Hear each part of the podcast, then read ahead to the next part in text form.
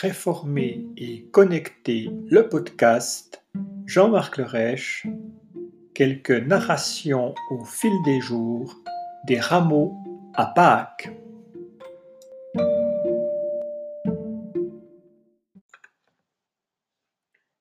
Épisode 6 Laisse-le partir. Mon Dieu, mon Dieu, pourquoi l'as-tu abandonné? C'est dur pour une mère de laisser partir son fils. Je sais de quoi je parle. Un jour, il y a un peu plus de trois ans, il nous a annoncé qu'il quittait la maison, qu'il nous aimait, mais que son père l'appelait ailleurs. Joseph, mon époux, n'a pas compris. Moi, j'ai deviné. Une mère comprend ces choses-là. Je me souviens comme si c'était hier de cette annonce que j'ai reçue un jour, alors que j'étais jeune encore. Je ne pensais pas à me marier, encore moins à avoir un enfant, du moins pas si tôt. Et le messager m'a dit que j'avais été choisi. Alors j'ai obéi. Je me souviens de Bethléem en Judée, de l'auberge puante, de la mangeoire en guise de berceau. Je vois encore tous ces visiteurs venus de loin, bergers et mages, s'agenouillant devant mon fils. Il y a eu aussi des heures difficiles, comme la fuite, pour échapper à la folle décision d'un roi qui, par peur, voulait exterminer tous les garçons. Le retour dans un pays qui nous paraissait étranger, l'établissement à Nazareth. Mon Yeshua n'était pas un enfant comme les autres. Très tôt, il a fait preuve d'une maturité que ses camarades du même âge n'avaient pas. Il n'hésitait pas à discuter avec les docteurs de la loi, à leur poser des questions auxquelles il n'avait pas de réponse. Un jour, nous l'avons même oublié au temple. C'est terrible de dire cela. Puis il a grandi, trop vite à mon goût. Il est devenu un beau jeune homme et il a quitté la maison. On s'y attendait, même si on ne voulait pas l'admettre. Il est parti et je l'ai suivi de loin. Il s'est entouré de compagnons de route. Ce qu'il enseignait frappait les esprits et attirait les foules aux grandes dames des docteurs et des scribes. Cela lui attira des ennuis. J'ai essayé de le mettre en garde, de lui rappeler que nous avons des devoirs, qu'il fallait faire attention, mais à trente-trois ans, écoute-t-on encore sa mère c'est dur de laisser partir son enfant, surtout quand c'est pour toujours.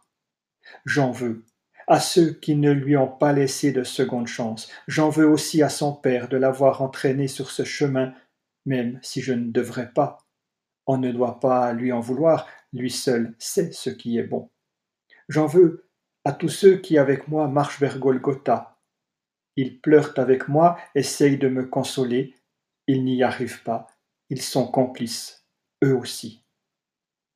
Chaque coup de marteau frappé sur les clous meurtrit sa chair et déchire la mienne, c'est moi qu'on crucifie.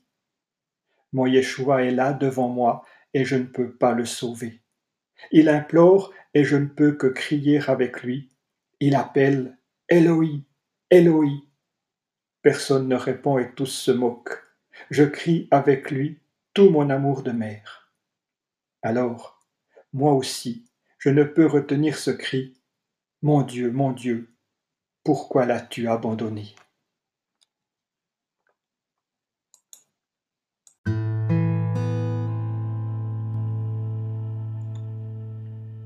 Lecture de l'Évangile de Marc au chapitre 15, les versets 25 à 41.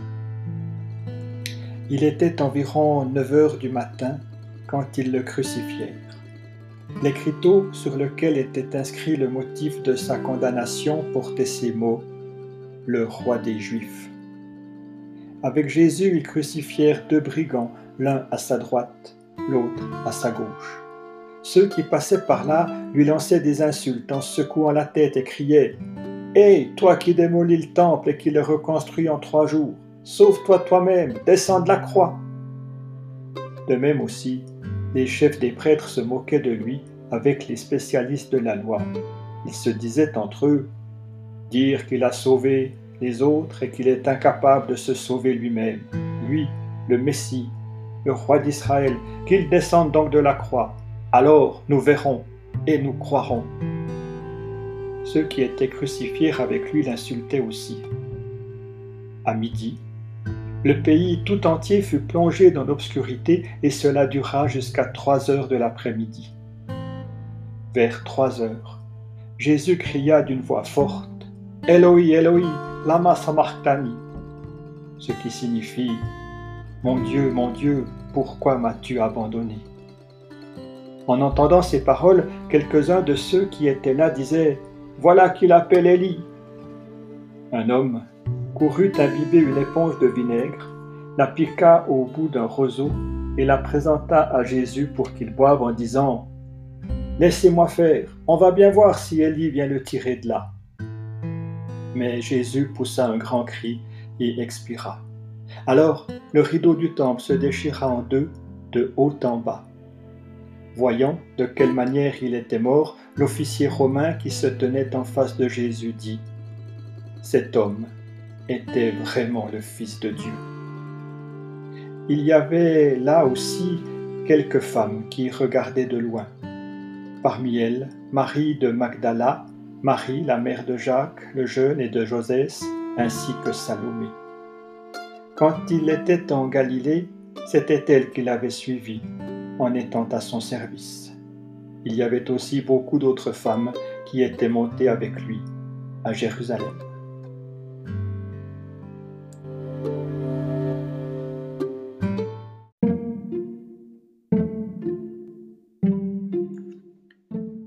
Réformer et connecter le podcast, voilà c'est tout pour aujourd'hui.